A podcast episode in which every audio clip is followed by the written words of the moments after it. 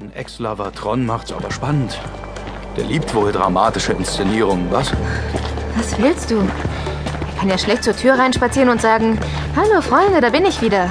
Dafür halten, beziehungsweise hielten wir ihn ja schon zu lange für tot. Aber was sollen wir hier? Heidenkapelle. Tja, gute Frage. Und dann auch noch Saarbrücken, das man irgendwie auf der Landkarte immer übersieht. Da, guck mal, wieder ein Schild. Mitreum. Das wohl sein soll? Da müssen wir lang. Wird ein altes Mithras-Heiligtum sein. Mithras war ein alter persischer Lichtgott, Sonnengott. Bei den Römern sehr beliebt. Ach, was du wieder alles so weißt. Samarkand, wo ich geboren bin, wie dir mittlerweile bekannt sein dürfte, liegt nicht so weit weg vom damaligen Persien. Genau genommen gehörte es früher sogar dazu. Die Märchen aus Tausend und einer Nacht sind ja persische Märchen. Persische Märchen aus Samarkand. Ja, da muss ich mich noch dran gewöhnen, wer du wirklich bist. Und was will dein Ex-Freund ausgerechnet hier? Dieser Mithras, dieser Lichtgott, wurde angeblich wiedergeboren. Immer wiedergeboren. In einer Felsgrotte. Na, dem Mitreum. Ich verstehe. Ein bisschen durchgeknallt ist das aber schon, oder? Uns diese Postkarte ins Hotel zu schicken. Macht euch sofort auf den Weg. Tron.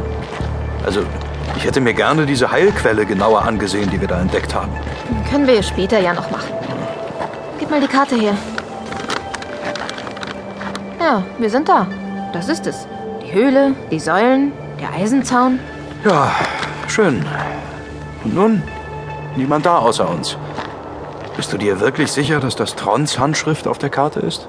So sicher, wie man sich nach über fünf Jahren eben sein kann. Warum? Naja, nicht, dass das doch nur wieder so eine dumme Falle für uns ist. Du hast doch gesagt, dass du Tron in New York gesehen hast. Also was willst du? Dann kann er uns doch hier treffen wollen. New York war real. Büro, Schreibtisch, Computer. Das hier ist nicht real. Dieser Felsen. Was will Tron an einem Ort wie diesem von uns? Kann er nicht in der Versenkung bleiben? Nicht, dass ich mich noch mit ihm schlagen muss. Schlagen? Wie kommst du denn darauf? Warum? Oh nee, doch nicht wegen mir. Jungs, Was willst du denn? Irgendjemand hat mir mal gesagt, es geht doch immer nur um euch Mädels. Tron? Tron? Bist du da? Steckst du hier irgendwo? wir sind wohl zu früh. Oder zu spät. Was ist das? Vielleicht der Wind. Oder Tron. Er wird sich bestimmt gleich hier irgendwo materialisieren. Tron? Chrysos, Halen, Diabes, Megalin, Arken, Katalysein. Aha. Ich liebe es, wenn man das zu mir sagt. Was soll denn der Scheiß? Tron war das jedenfalls nicht. Nein, natürlich nicht, mein Dummerchen. Die Pythia war's. Jedenfalls im Original. Das Orakel von Delphi. Margot. Ja, so sieht man sich wieder. Du hast dich ja gar nicht verabschiedet, als du New York verlassen hast. Aber ist schon okay. Wie gefiel euch mein Orakel eben? Unheimlich. Ja, das ist der Sinn einer solchen Inszenierung. Beeindrucken. Es gibt eine Zwischenwand hinter dem Heiligtum, einen Orakelgang, wo sich ein Priester verstecken konnte, um so, wie eben ich, als Orakel, als Weissager zur Gemeinde zu sprechen.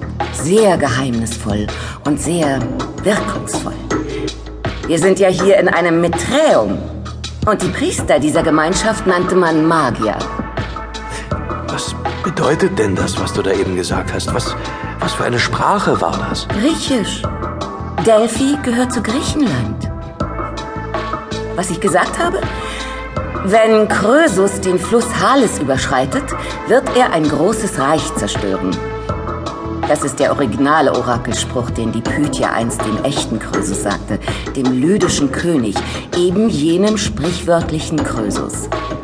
Er überschritt nach diesem Orakel tatsächlich eilends den Halys, um das Großreich der Perser zu zerstören.